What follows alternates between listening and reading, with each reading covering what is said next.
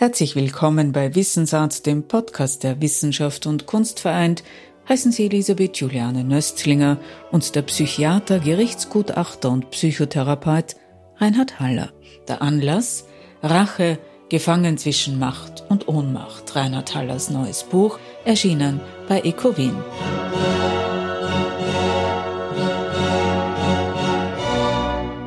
Wir alle rächen uns jeden Tag, manchmal Gott sei Dank sehr passiv durch Schadenfreude, aber natürlich auch durch Revanchefalls im Fußball oder im Sport, äh, durch Vergeltung, durch Heimzahlung. Das kann sich aber leider halt steigern bis zu schrecklichen Racheverbrechen, bis hin zur Blutrache oder manchmal zur Rachefeldzügen, zur Rachekrieg. Viele Kriege sind durch das Rachebedürfnis erklärbar und dann ist es ja auch höchst interessant, wie dieser Begriff sich wandelt während wir uns im alltäglichen Leben ja nicht so gern zur Rache bekennen, dass wir Rachegefühle mit uns herumtragen. Wenn es zu kriegerischen Auseinandersetzungen kommt, dann leisten die Helden einen Racheschwur und schwören einen heiligen Eid, dass sie sich rächen werden und erleben dieses Gefühl offensichtlich als etwas sehr Heldenhaftes, sehr Triumphales. Rache, was für ein Gefühl, was für eine Genugtuung nach erfolgter Tat aus der Kränkung geboren, vom Narzissmus gespeist und erst durch Vergeltung bereinigt. Von der Wege bis zur Bahre begleitet sie uns. Hass und Neid sind ebenso eine Ursache dafür wie ewige Sticheleien. Narzissmus ist ein Hauptfaktor, dass es zur Rache kommen kann. Es ist mit der Rache wie mit den meisten psychischen Phänomenen, man kann sie nicht auf einen einzigen Grund zurückführen. Es ist immer ein Zusammenspiel von verschiedenen Faktoren. Aber der Narzissmus oder besser gesagt die narzisstische Gekränktheit, die spielt zweifelsohne eine ganz zentrale Rolle. Das Krankheitskonzept des Narzissmus ist ja ursprünglich auch hier in Wien von Sigmund Freud im Jahr 1908 anhand des Beispiels Kränkung beschrieben worden. Also die erste Arbeit ist sehen über die narzisstische Gekränktheit. Und das, denke ich, ist etwas, äh, was man schon beachten muss. Zum Narzissmus gehört neben dieser Egozentrik, diesem Prinzip Ich, Ich am allerichtesten und neben dem Empathiemangel und der Entwertung anderer Menschen vor allem auch die Empfindlichkeit, also die Kränkbarkeit. Das hat man ja bei den großen politischen Führern, die auch starke narzisstische Züge haben, gesehen. Die sind nicht souverän, die sind nicht sonderlich charismatisch, die sind vor allem sehr kränkbar und dadurch sehr rachesüchtig. Und insofern gehören Rache und Narzissmus zusammen, aber Rache ist kein ganz einfaches Gefühl. Es ist ein unglaublich komplexes. Wir können ja nicht sagen, ist es gut, ist es böse. Wir sagen ja schon im Volksmund, Rache ist süß, aber sie kann durchaus auch bitter sein. Rache ist göttlich, ein göttliches Privileg, aber gleichzeitig teuflisch. Rache ist im Moment erleichternd, auf Dauer aber wieder bedrückend, weil es ein schlechtes Gewissen hervorruft.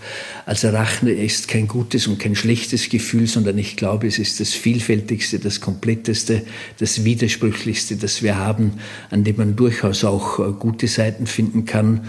Und Rache ist vor allem ein Gefühl, das jedem von uns vertraut ist. Rache begleitet uns seit den Anfängen der Menschheit. Es ist ein archaisches Gefühl, überliefert durch die Mythen, beschrieben von den Philosophen der Antike bis hin zu Religionsgründern neuerer Geschichte. Am Anfang der Menschheitsgeschichte steht bald nach dem Sündenfall auch das Urverbrechen und das Urmotiv liegt in Gekränktheit, Neid und Rache. Das ist im Übrigen in allen Weltreligionen so ähnlich, also nicht nur in der christlich-judäischen. Diese Geschichte, die uns symbolisch eben diesen Konflikt sagt zwischen dem Brüderpaar Kain und Abel, Kain ist ein Ackerbauer, Abel ist ein Viehzüchter, sie bringen Gott ein Opfer dar. Abel eines aus Fleisch, Kain nur die Früchte. Gott betrachtet das Fleischopfer wohlgefällig, das andere nicht, was den Kain furchtbar kränkt. Und er sinnt auf Rache in seiner Gekränktheit. Und Gott erkennt das und er sagt ihm dann eigentlich eine der schönsten Definitionen, die es für dieses Gefühl der Gekränktheit und der Rache aus Gekränktheit gibt. Kein in dir lauert ein Tier, ein wildes Tier. Von dem wir nicht wissen, wann es zuschlägt. Irgendwann wird es zuschlagen. Rache vergisst man ja auch nicht so leicht. Wir kennen es nicht so ganz genau, aber wir wissen, dass es also durchaus zu ganz schweren Aggressionen fähig ist. Und das ist für mich die beste und kompakteste Beschreibung, die es für Rache aus Gekränktheit gibt. Reich ist die Geschichte an Rächern. Zeus lässt Prometheus an einen Felsen fesseln, wo ein Adler seine Leber zerfrisst. Es ist die Rache dafür, dass Prometheus den Menschen das Feuer bringt.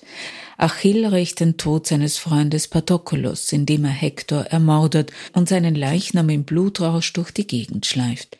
Und die Königin der Nacht reicht in der Zauberflöte von Wolfgang Amadeus Mozart ihrer Tochter einen Dolch um den Widersacher zu töten. Ist Kränkung immer der Ursprung von Rachehandlungen? War das Buch Die Macht der Kränkung sozusagen der Vorläufer des Buches Rache, gefangen zwischen Macht und Ohnmacht? Jeder Rachehandlung liegt irgendwo eine Kränkung zugrunde, nicht als Hauptmotiv. Die Kränkung ist eher so ein Zwischenglied. Die Hauptmotive sind nach wie vor die Schädigung, die man erleidet, Eifersucht, Neid, Hass. Aber dazwischen, dass es dann eben zur Rache kommt, muss ja die Gekränktheit sein. Und mit der Rachehandlung will man eben diese Kränkung ein Stück weit ungeschehen machen, zurückdrehen. Man will bei Rachehandlungen immer wieder den Selbstwert herstellen, sich auf Augenhöhe stellen mit dem ursprünglichen Schädiger. Und man will natürlich den auch dafür bestrafen, dass er so unverschämt war, einem die Liebe zu entziehen, einem eine Aggression zukommen zu lassen. Schon in der Bibel steht geschrieben Auge um Auge, Zahn um Zahn. Juden und Christen befinden sich in ein und derselben, metaphorisch gesprochen, Gesellschaft. Hier zeigt sich auch, wie ambivalent mit Rache umgegangen wird. Das denke ich mir, ist für die Rache so etwas ganz Typisches. Allein schon, wenn wir in den diversen Weltreligionen das betrachten.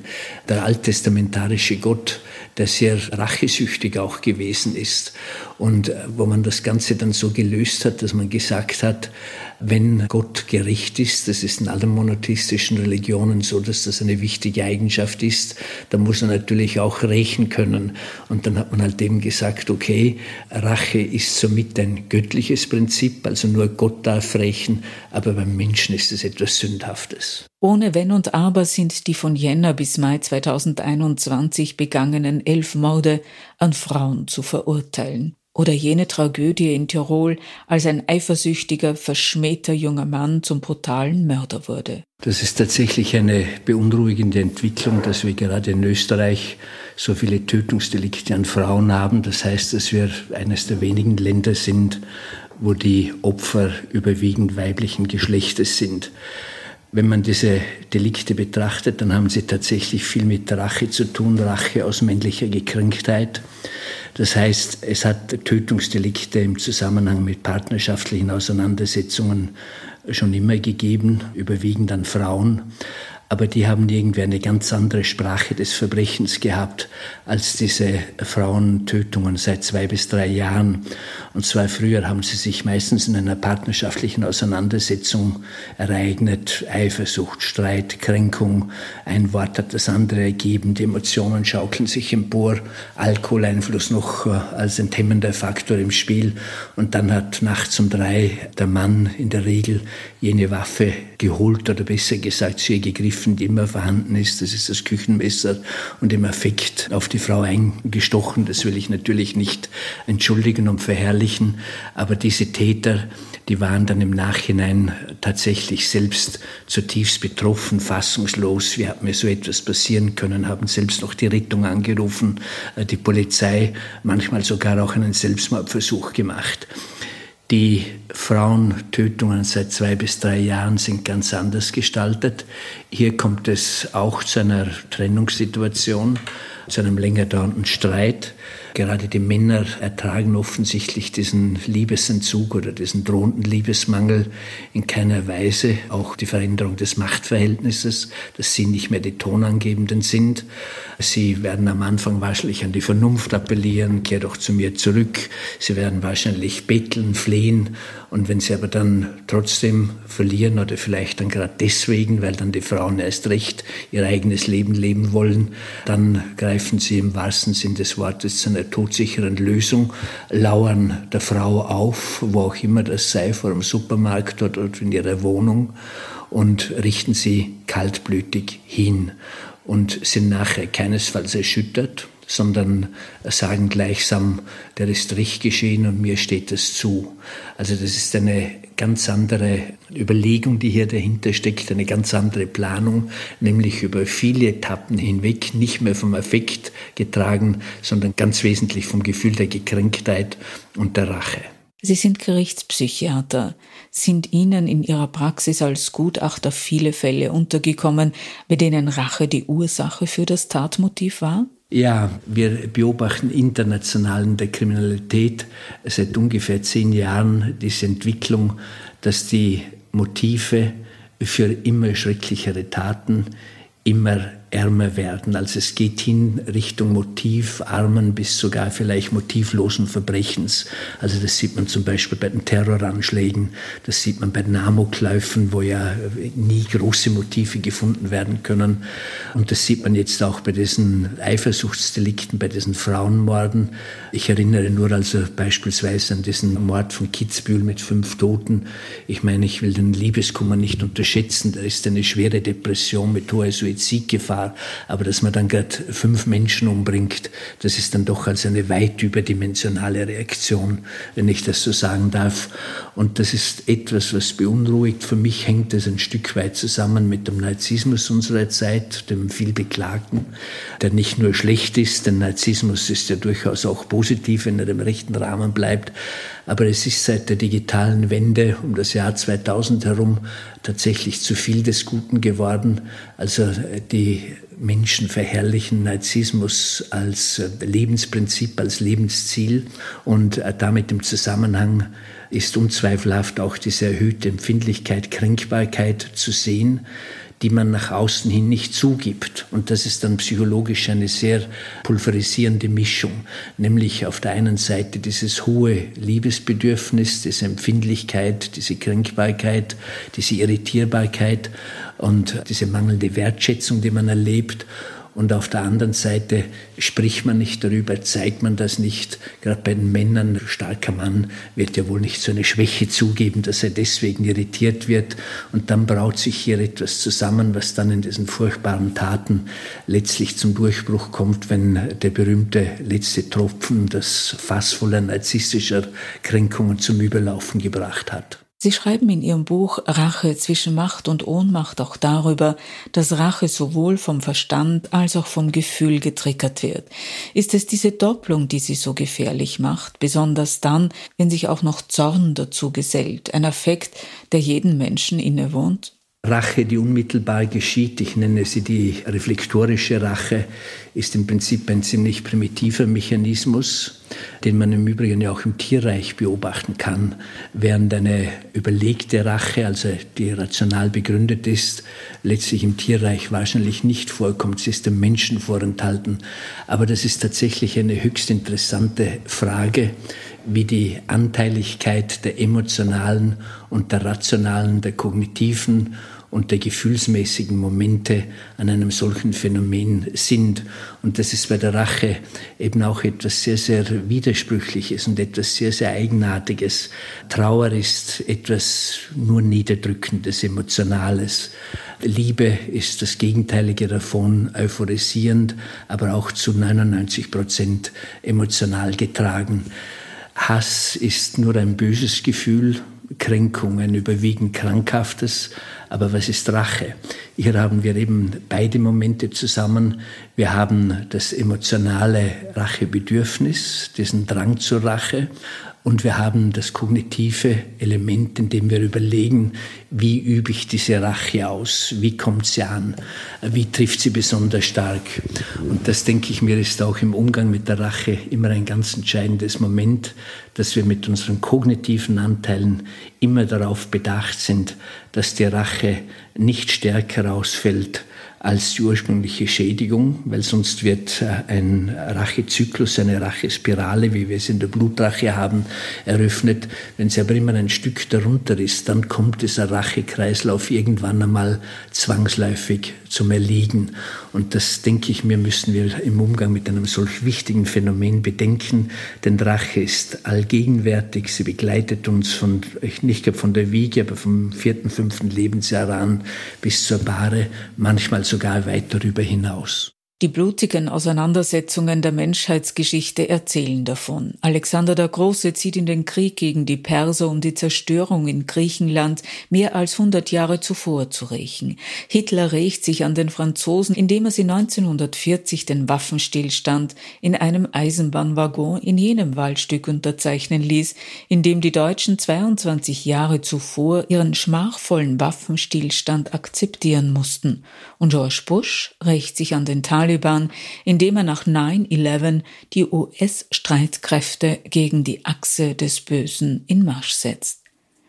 In der Zeit zwischen dem Ersten und Zweiten Weltkrieg bemühten sich Max Reinhardt und Hugo von Hofmannsthal darum, die Salzburger Festspiele zu gründen, wollten mit diesen Festspielen zur Völkerverständigung beitragen, sahen sie als Friedensprojekt könnte psychoanalytisch oder psychotherapeutisch betrachtet dieses Vorhaben auch eine Wendung der negativen in eine positive Energie bedeuten, einen Ausweg aus der Kriegsspirale. In der Zwischenkriegszeit war es zwar nicht zielführend, aber kann man das Ansinnen als konstruktiven Ansatz der Künstler sehen? Das glaube ich, dass das eine absolut richtige Interpretation ist. Und zwar, wir dürfen ja nicht vergessen, nach dem Ersten Weltkrieg hat die Vorläuferorganisation der UNO die damals größten Geister der Menschheit, äh, Sigmund Freud, Albert Einstein und so weiter, aufgefordert, darüber nachzudenken, was können wir tun, dass nicht wieder so etwas Schreckliches über die Welt kommt. Und die haben im Prinzip alle gesagt, zwei Dinge. Also das eine nach der goldenen Regel, wie es in den diversen heiligen Schriften ja immer enthalten ist, was du nicht willst, dass man dir es tut, das füge auch keinem anderen zu.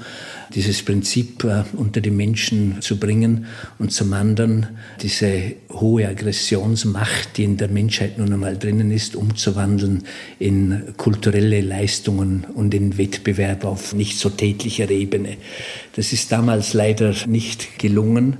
Und zwar glaube ich, weil eben der Zweite Weltkrieg auch ganz wesentlich aus dem Kränkungsbedürfnis heraus oder aus dem Kränkungsgefühl heraus und aus dem Rachebedürfnis heraus passiert ist. Also das war leider damals stärker, als es dann dieser Appell gewesen ist und hat dann halt weitere 40 Millionen Menschenleben gefordert.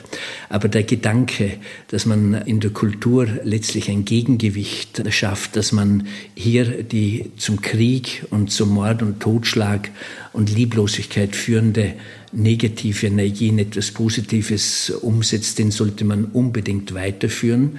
Ich darf in diesem Zusammenhang doch daran erinnern, dass ein sehr guter Umgang mit Rache auch darin liegt, dass man sie gleichsam in der Fantasie auslebt, also auch in, in kulturellen Darstellungen, in Arien, in, in Chören, in Gesängen, in äh, dramatischen Passagen und so weiter.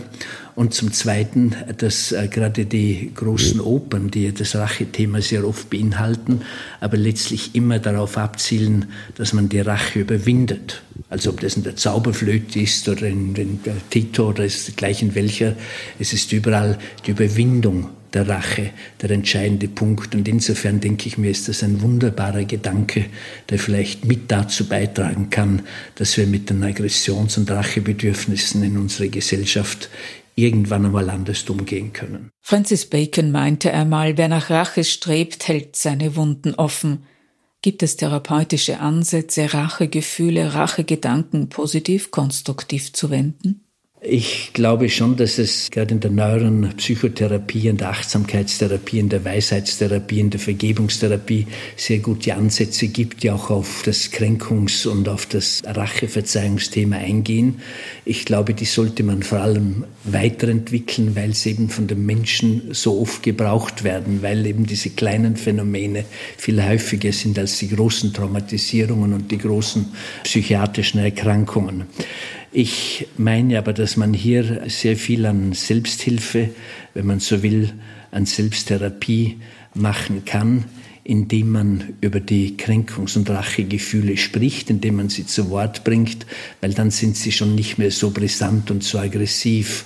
Es ist wichtig, dass man versucht, sich dieser auch bewusst zu machen, denn häufig sind sie verdrängt. Man weiß gar nicht, dass man Kränkungen in sich trägt und ähnliches. Es ist sehr hilfreich, wenn man versucht, in die Haut des Kränkers, des Schädigers, des Racheopfers zu schlüpfen, weil man vielleicht dann diese Handlungen besser verstehen und auch ein Stück weit akzeptieren kann, vor allem weil man dann ein wissender Mensch ist. Manchmal muss Rache sein, das gebe ich zu, aber dann sollte es so ausfallen, dass niemand allzu sehr zu Schaden kommt, also dass man ein klares Zeichen setzt, aber nicht über das Ziel hinausschießt. Und vor allem, das möchte ich wirklich den Zuhörerinnen und Zuhörern raten, wenn sie sich zur Rache genötigt fühlen, wenn sie nicht anders können, halten Sie sich an den gesetzlichen Rahmen, weil sonst kommt die Rache tatsächlich zurück, sonst kann sich die Rache rächen. Manchmal ist es vielleicht auch möglich, dass man verzeihen kann, muss zugeben, das übersteigt jetzt meinen Kompetenzbereich. Aber als Psychiater muss man beim Verzeihen doch auch diesen Aspekt beobachten.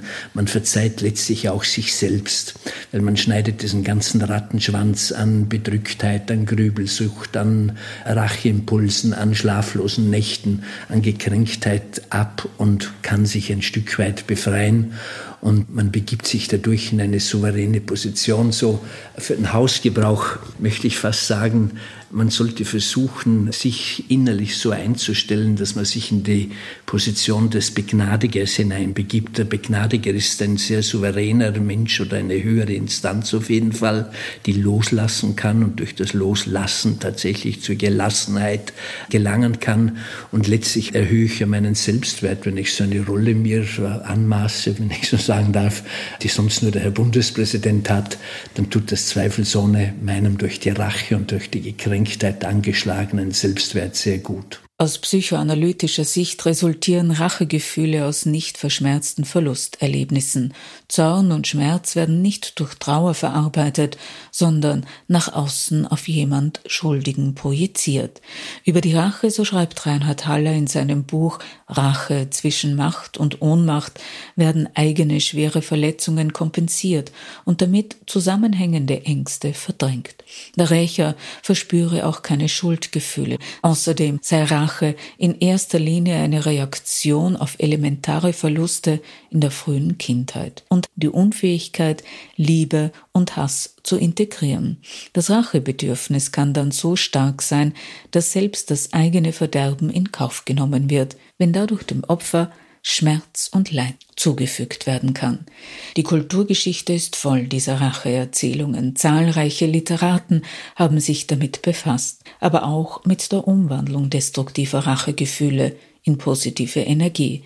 So schreibt beispielsweise Oskar Wilde, Zitat, Vergib deinen Feinden, nichts kränkt sie mehr als das. Es gibt dann hier einige Highlights, die man natürlich immer erwähnt. Äh, die Rache des Achilleus, die Rache der Nibelungen oder der Besuch der alten Dame von Friedrich Dürrenmatt. Das sind so klassische Geschichten, die man, an denen man natürlich nicht vorbeikommt.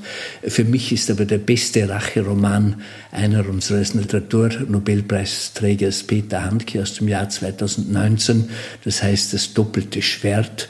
Und jetzt kommt schon dieser Gegensatz, eine Mai-Geschichte, also etwas sehr Liebliches, das er dem entgegensetzt.